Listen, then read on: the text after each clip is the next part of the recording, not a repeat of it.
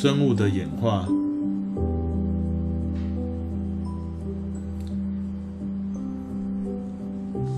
好，今天我们要浅谈一下这个生物的演化的历程。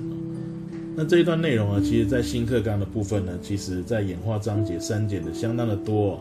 那主要也是因为这个生物跟地球科学这一部分有一个重叠的地方。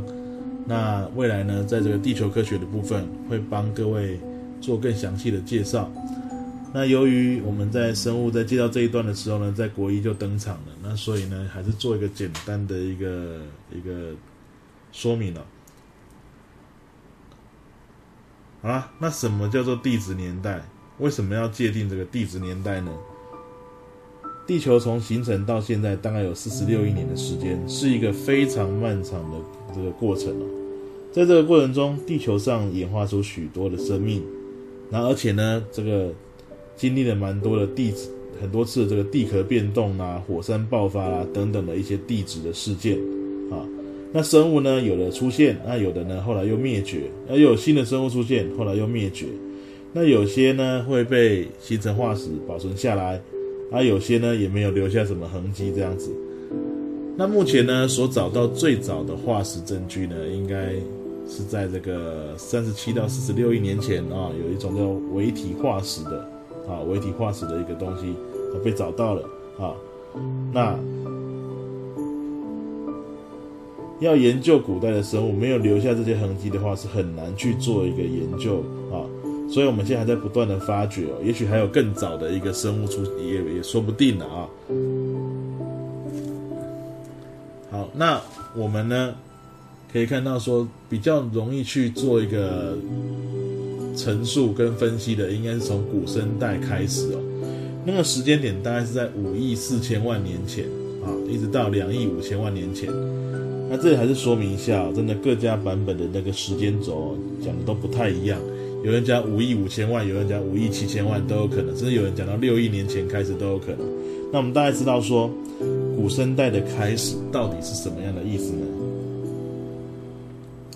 在古生代之前哦，其实那个生物的种类啊跟数量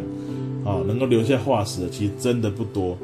所以对于这一些古代生物的一些了解跟陈述呢，资料其实并不是很多了啊。好，那。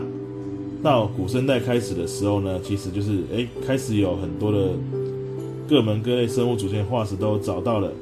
它这个时期呢，刚开始的时候是单细胞生物比较多啊，三叶虫开始陆续都出现了啊，普遍的出现。然后接下来海洋里面越来越热闹，甚至到四亿年前的时候，生物上路了啊，然后呢开始在生物网路上的这个范围拓展。那我们可以看到，在这个地质年代来讲，比较大的范围叫做代。那其实还有比代还要更更大的范围，有什么圆跟宙之类，我们就不介绍了。我们就以代为一个阶层开始做主要的一个陈述。古生代、中生代、新生代，他们的时间并不是等长的，他们中间的划分呢，那个起点跟终点都是有一些环境的大变动，或者生物种类的一个特殊的变化啊。我们用这个来当做这个地质年代的分界点。环境或生物的大变动，所以你可以看到古生代的长度大概接近快两亿多到三亿年多左右的时间哦。可是中生代大概是两亿五千万到六千六百万年前，也就是说，其实它大概就是两亿两亿年不到一千一亿八千万左右的时间了。那新生代的话，甚至到现在呢，六千六百万年前到现在都还是新生代啊，它的长度连一亿年都还不到啊，并不是等距离去划分的。哦，记得是环境或生物的大变动。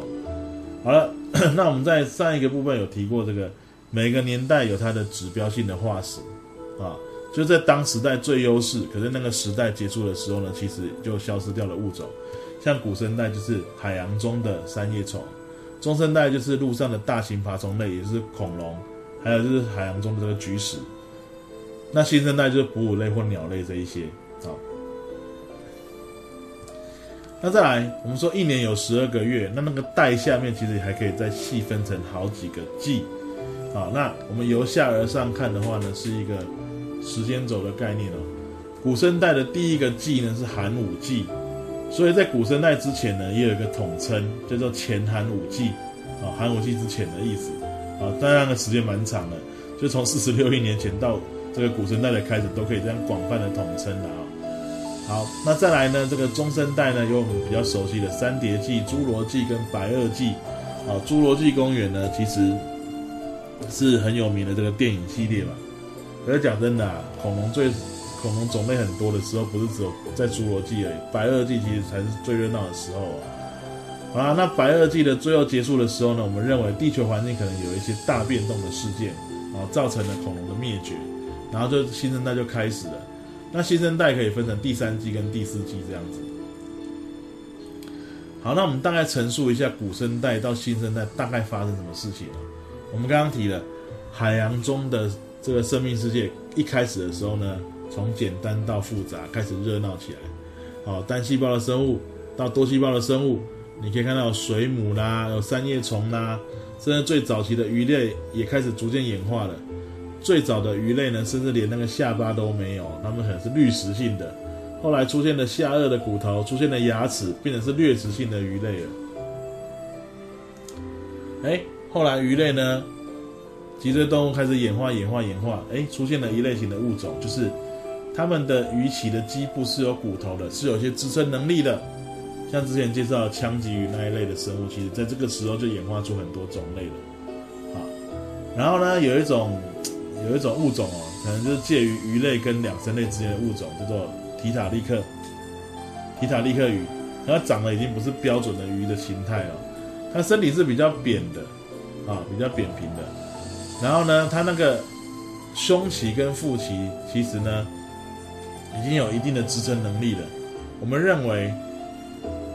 鱼类演化到两生类的过程中，胸鳍跟腹鳍啊有支撑能力，然后逐渐的呢演化成像四肢的构造，就变成前肢跟后肢。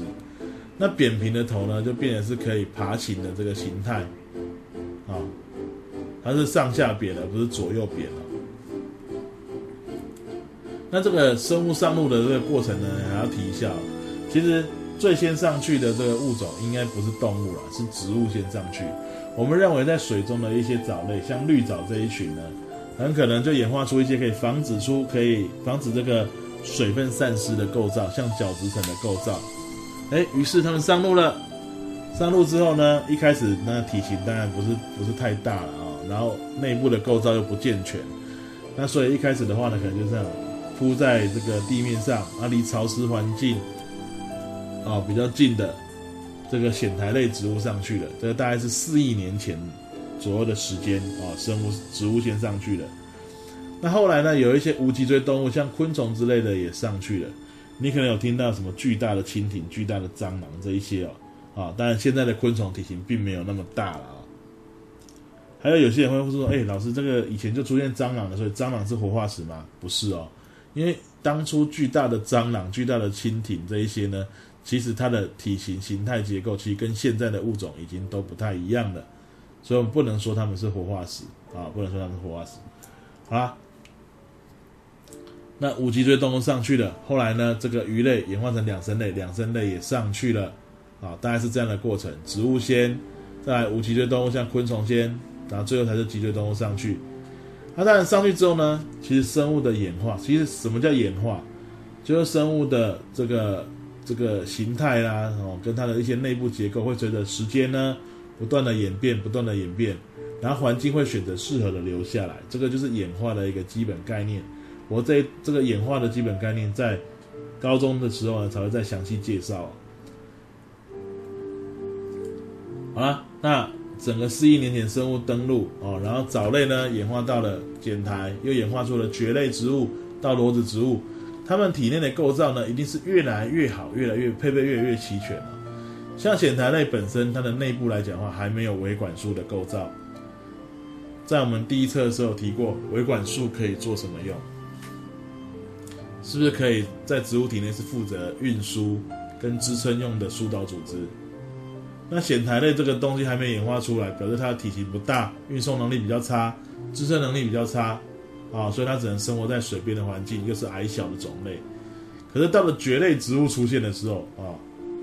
有维管束了，那蕨类有些体型就比较高大了，所以古生代可以看到一些比较高大的蕨类的植物出现。而到古生代的最后呢，又演化出一种有种子的植物，哇，有种子更厉害了，为什么呢？种子本身来讲的话是可以耐干旱的，它有花粉管，可以让精细胞呢直接到达胚珠去完成受精，不用再靠环境中的水来游动。种子的种皮呢可以防止水分散失，而且可以保护种子的内部。所以裸子植物是一个真的能够适应陆上的植物。藓苔跟蕨类其实都有它的缺缺点在哦。像藓苔来讲的话，它没有维管束；蕨类植物的还有藓苔跟蕨类两者共同的一个缺点就是，他们受精还是要靠环境中的水当媒介物。好，所以说呢，他们其实不能离水边太远，所以他们都是生活在比较潮湿的环境。到裸子植物开始之后，才是真正适应陆上的。而在脊椎动物的演化也有类似的剧情哦。两生类，两生类我们之前有学过嘛？两生类像青蛙，皮肤不保水，然后又是体外受精卵生，根本其实也不是真正适应陆上的生物。但至少它的成体可以在陆上活动了，因为有四肢嘛。可是真正适应陆上的脊椎动物是谁呢？后来在古生代后期演化出了爬虫类，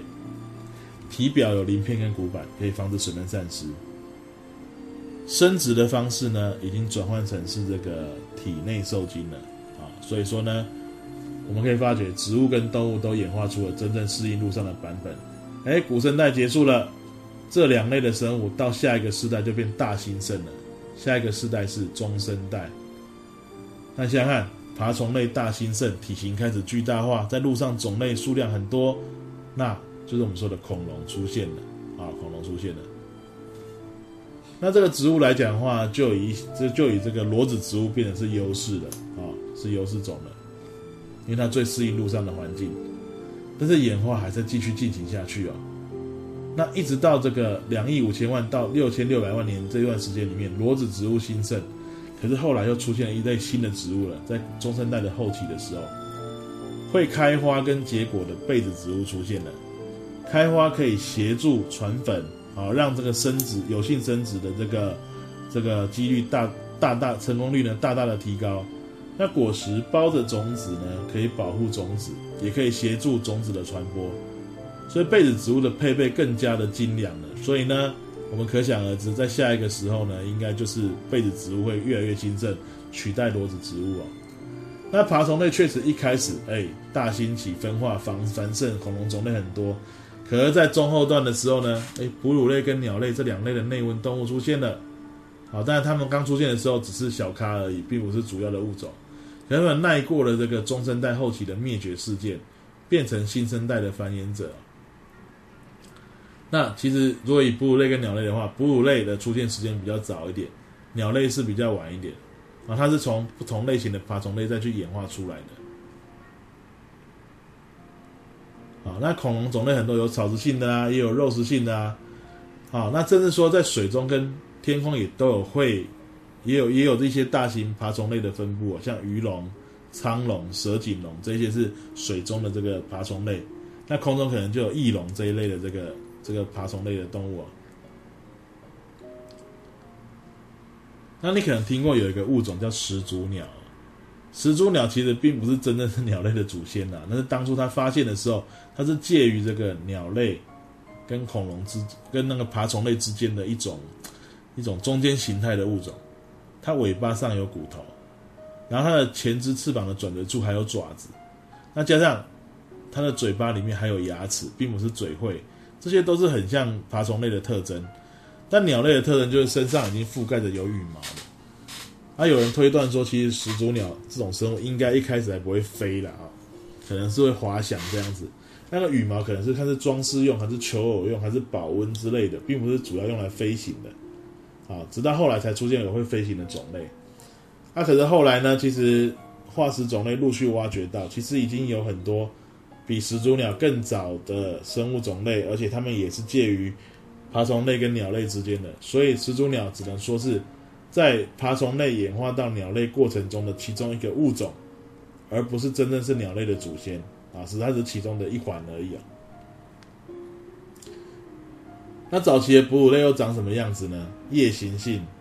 体型很小，长得像老鼠一样啊，然后穴居，然后它是软生的早期的部位是软软生的然后它是什么都吃杂食性而且会吃腐肉啊都可以这样子。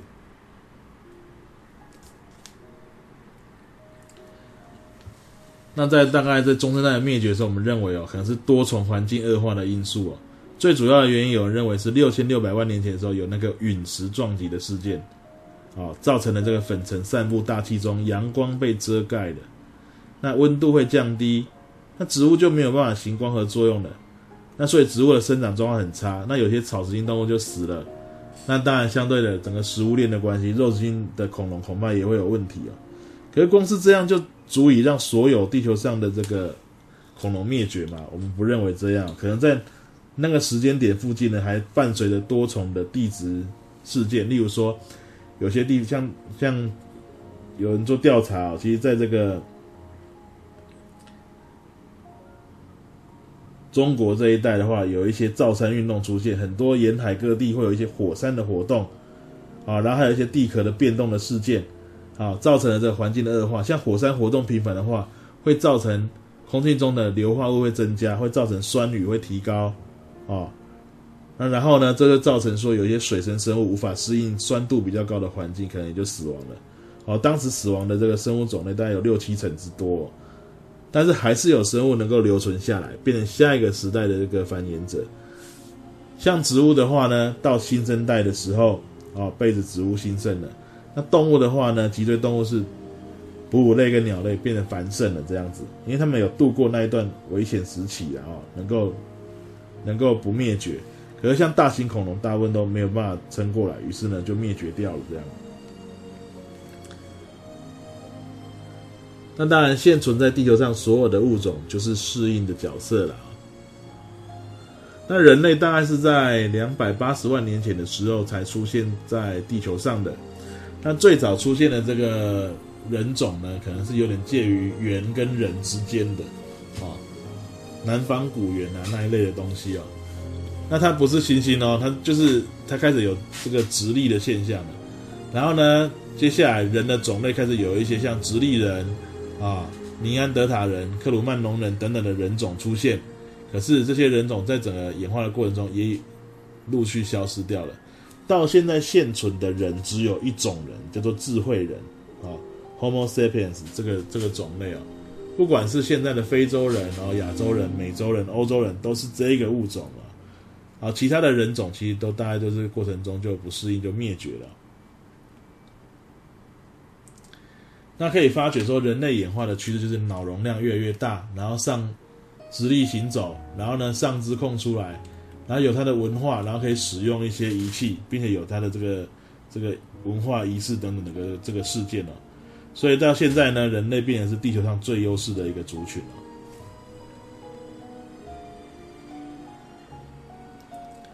最后我们提一下整个生物演化的方向啊，从本来早期构造比较简单到复杂，低等到高等，从开始单细胞生物呢，到现在多细胞生物为主啊。那从水中往路上推移，这是生物演化的一个方向。那建议各位呢，可以把刚刚所讲的这个植物的演化的时间轴，跟脊椎动物的演化的时间轴，啊，把它对应一下，然后画成一个类似一个流程图这样子哦，然后把时间点标上去，你在这个整理跟记忆上面会比较清楚一点。啊，大家帮各位做一个回顾哦，先讲植物版的好了。植物在古生代的时候呢，嗯，是水中的绿藻，绿藻类还不是植物哦，哦，藻类是原生生物界的。原生生物界的绿藻呢，演化演化，哎，上路了。最早出现的是没有维管束，然后呢，孢子繁殖只能在潮湿的环境，因为它环境啊，对，它的受精呢需要靠环境中的水，这是浅苔植物最先登场。好，这就到这还是古生代的时期哦。接下来呢，蕨类植物有维管束了啊，孢子繁殖，受精还是要靠这个水了啊。而到古生代后面呢，出现了裸子植物，哎，有种子了，不是孢子哦，是有种子了，而且有花粉管，受精不用靠水了，真正适应路上。那到中生代的时候，再演化出有花跟果实的被子植物，啊，大概是这样。那脊椎动物呢，在古生代从鱼类演化到两生类，到爬虫类，到爬虫类才是真正适应路上的脊椎动物。然后到中生代的时候，演先演化出了哺乳类，好，另外一只再演化出了。鸟类啊，鸟类的时间比较后面一点点这样子，但都还是个中生代。这个就是出现时间的先后顺序的一个概念。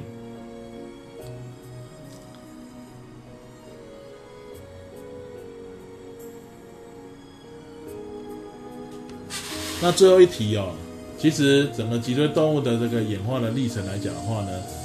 爬虫类演化到哺乳类跟鸟类的话，到底爬虫类跟鸟类、哺乳类的关系是什么？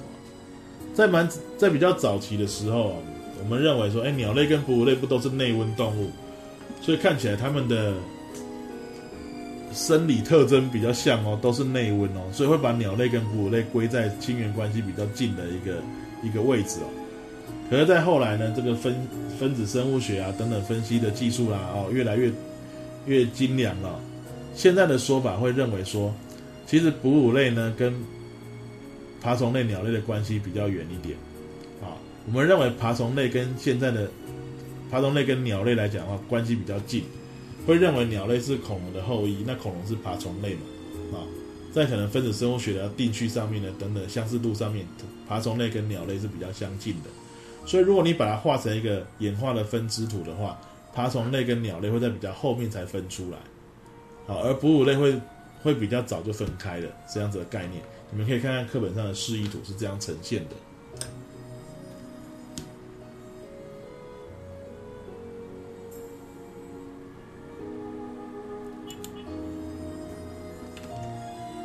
好，那以上就是我们这个演化的故事的一个说明了。